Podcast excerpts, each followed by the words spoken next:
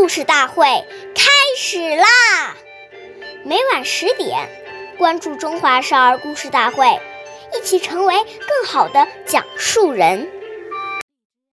彼说长，此说短，不关己，莫闲管。岁月易流逝，故事永流传。大家好，我是中华少儿故事大会讲述人段博鑫。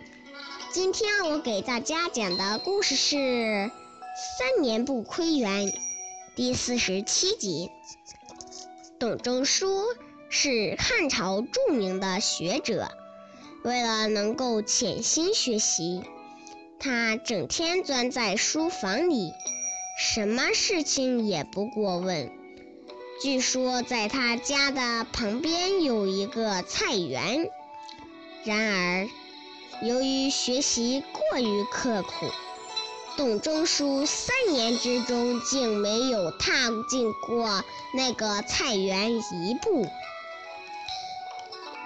所以后人说他三年不窥园。经过不懈的努力，董仲舒后来成为我国古代著名的思想家。这和他专心学习、不为杂事所累的精神仍值得读书人学习。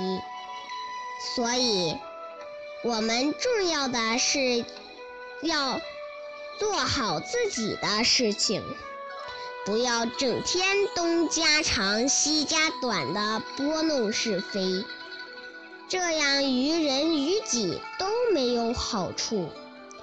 下面有请故事大会导师王老师为我们解析这段小故事，掌声有请。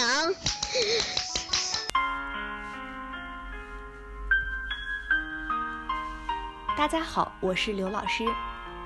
多管闲事会让自己增加很多烦恼，还会引来不愉快，跟人结怨。谚语：利刃割体恒易合，恶语伤人恨难消。讲人的是非隐私，这对人的伤害要比用刀伤人更加严重，引起的怨恨也更大。